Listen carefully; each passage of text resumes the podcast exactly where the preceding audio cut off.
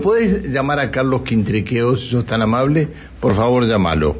Porque me acaba de llegar desde eh, Economía, desde el Ministerio de, Economía de la provincia, una, nota eh, sobre la mesa salarial para el año 2022.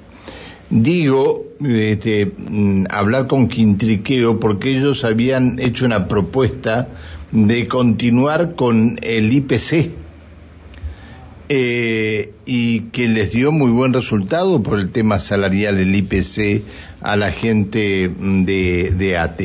Hoy, de todas maneras, se reúne con la gente de ATEN el gobierno a partir de las 10 de la mañana. Pero este, el miércoles se estarían reuniendo con la gente de ATE. Y, a ver, Carlos Quintriqueo, ¿cómo le va? Buen día.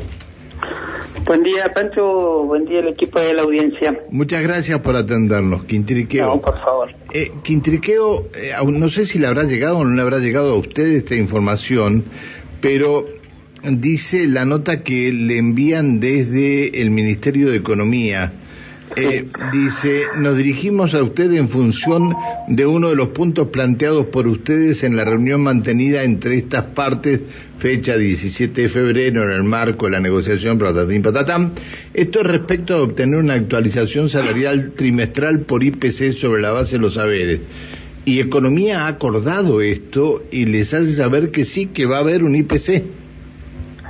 Sí, me llegó, bueno, en el día de hoy a primera hora llegó una nota en la cual hubo durante el fin de semana algunas charlas informales con respecto al Ministerio de Economía, donde el pedido que nosotros como organización en la mesa salarial hiciéramos que consta de, el principio de, lo netamente salarial dos, dos cuestiones, ¿no? Por un lado nosotros hicimos el planteo de volver a retomar el mecanismo de la actualización por IPC como así también la una que al congelamiento de lo que tuvimos durante el 2020. Hoy desde se nos anuncia que, que, acceden este, a volver a, a, a a, instalar nuevamente la actualización por IPC como supimos tener durante tres años, la cual este, sí nos dio buenos resultados. Y a la vez nos convocan, en la misma nota, para continuar la mesa para poder definir eso que nosotros estamos solicitando, que es parte de la recuperación salarial. No, no alcanza con solamente ajustar los salarios y, llevar el mecanismo con IPC, sino si no hay una recuperación dado la pérdida que tuvimos durante el 2020. Lo cual es auspicioso poder decir de que hemos recuperado nuevamente algo que era una demanda en muchísimos sectores estatales el volver este, a la cláusula de ajuste trimestral por IPC. Y vuelvo a repetir, nosotros en su momento cuando logramos y conseguimos esta metodología, en, su principio fue cuestionada, luego aceptada por la inmensa mayoría, hoy volvemos a reinstalarla porque era un pedido que nosotros teníamos respecto de los compañeros y compañeras a lo largo y ancho de la provincia que solicitaban volver a esa cláusula que es el ajuste por IPC. ¿no? Eh, a ver, eh, me imagino que en estas charlas informales habrán participado Viales, eh, UPCN, habrá participado gente de ATEN que se reúne hoy, que fueron convocados hoy a las 10. Me imagino que para todos los trabajadores del Estado eh, será de la misma manera, ¿no? Mira, nosotros de, la, de esta charla y la, la cuestión que dejamos planteado, por eso nosotros lo dejamos planteado el, día 17, ¿no? Claramente hicimos y, y, lo dejamos en los medios establecidos. Este, conozco si hubieron charlas con los demás, sí, con nosotros porque era, primero fue nuestro planteo y es lo que queríamos encontrar una respuesta antes de la próxima mesa. Y bienvenido sea que hoy ya nos anticipen que el regreso al ajuste trimestral por IPC lo cual también permite poder discutir no solamente la compensación o lo que se está discutiendo, sino que también permite discutir todas las otras cuestiones con un poco más de holgura y sin tanta premura en la, en la cuestión salarial. Creo que, que, primero es un dato más importante el poder transmitirle y a través de este medio a todos los compañeros y compañeras que ya hemos dado un gran paso que es la restitución del pago del ajuste trimestral por IPC. Bien, ustedes fueron convocados para el miércoles Este... Estamos, en principio se mantiene la mesa el jueves, bueno, a raíz de todas las cuestiones climáticas, si se puede adelantar para el día miércoles, se adelantaría la mesa. Bien, bien, bien, bien. Bueno, eh, con esto ustedes eh, están este, conformes ante el planteo que ustedes hicieron y la respuesta que dio Economía. Sí, nosotros en, ese sentido, primero porque sería contradictorio, ¿no? Nosotros pedimos nuevamente la restitución y hoy se nos contesta ese punto. Falta definir la cuestión de cómo se compensa el año 2020, que es lo que en la mesa salarial del día 24 en principio, pero bueno, puede llegar a ser el 23 si, las condiciones climáticas también lo permiten para que puedan asistir todo, este, podemos nosotros a aventurar de que también debe haber una respuesta en el sentido de esa tan recuperación salarial que los compañeros necesitan. ¿no? Está bien. Eh, yo sé que no tiene nada que ver, pero no hay no no hay gremio porque no tienen la posibilidad de tener gremio. ¿Esto para la policía también iría? ¿Le han dicho algo a usted o no? Sí, nosotros, a ver, cada acuerdo y sobre todo los acuerdos que se firman con nosotros se traslada automáticamente en el mismo porcentaje y, la, y la, el impacto es el mismo en los salarios policiales. Está bien, está bien. Bueno, no sé si hay algo que quedó por ahí que no le pregunté.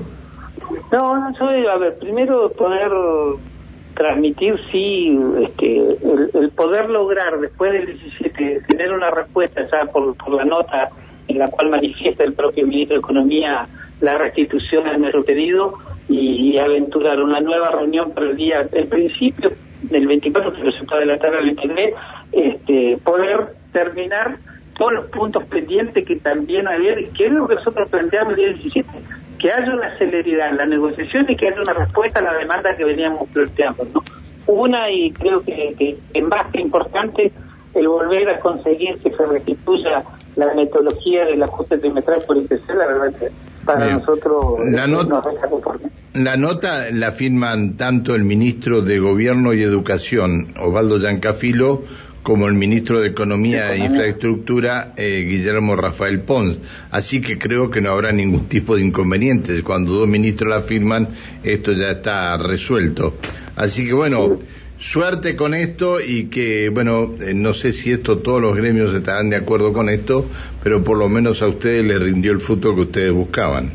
Exactamente, el planteo que hicimos ya tenemos parte de ese planteo resuelto, ¿no? Bien, bien, bien, bien. Bueno, Quintriqueo, no sé si tenés algo para apuntarle. Sí, ¿cómo le va Quintriqueo? Muy buenos días. Eh, solamente para preguntarle, ¿no? Y haciendo así como un resumen, ¿cómo considera, digo, eh, haber logrado este, por parte del, sindicato en representación de todos los trabajadores estatales o trabajadores de la provincia, digo, en un entendimiento, eh, en no tener que llegar a tomar medidas este, de fuerza y haber podido lograr esta continuidad del incremento por el Por el IPC nosotros solo lo, lo, planteábamos con las compañeras y compañeros en la mesa días pasados, ¿no? Donde primero el, por qué nuestro retraso, digamos, en ese momento, creo que lo hablamos en, el programa usted, eh, esa propuesta de eso no alcanzaba primero este, a recomponer el salario y a restituir parte de esa pérdida. Con el IPC lo que tenemos es primero previsión hacia adelante en cuanto a los ajustes o cuál va a ser y, y no está en discusión ya solamente la inflación. Y en segundo lugar es que permite discutir esa, ese reajuste que tiene que haber respecto a la pérdida que tuvimos en el 2020. ¿no? Nosotros en el 2020 los trabajadores estatales tuvimos un congelamiento. Y creo que, esto es satisfactorio, de que muchos por ahí no creían que se pueda volver a restituir. Sí, nosotros, esto, los ministros, tanto Pons, al ministro Santafil, al ministro Merlo, a la mesa negociadora, lo que le planteamos eso es que era muy difícil evitar situaciones de conflictividad si no se atendía el reclamo real que hay de los trabajadores y trabajadores de poder recomponer salarios que fueron diezmados no solo por la inflación, sino también por la cuestión de la pandemia. Está bien. A ver, dentro del acuerdo, ¿Serán consideradas las aperturas de los convenios colectivos de trabajo en cada repartición? Sí, sí, sí, sí. Eso está, de hecho, en la próxima mesa tiene que estar en la resolución de la reapertura de, una convención que es clave, que es la convención colectiva del sector salud. Le agradezco que nos haya atendido, le pido disculpas por haberlo molestado. No, por favor, gracias a ustedes por el espacio. Que siga muy bien, hasta siempre, buen día. El secretario general de ATE, el señor Carlos Quintriqueo.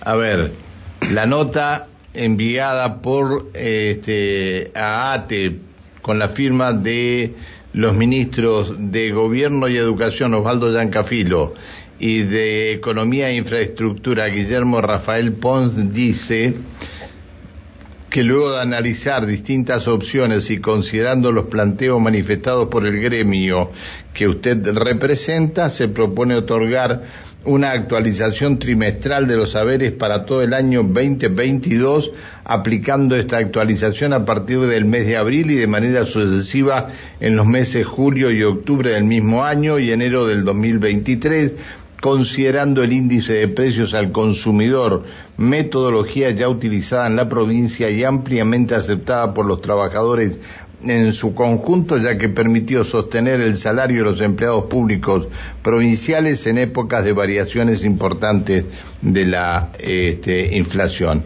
A fines de completar la evaluación conjunta de, de, los restantes puntos solicitados, se lo convoca para el día jueves 24. Tengo entendido que se adelanta un día esta convocatoria. Bueno, este, un problema más solucionado.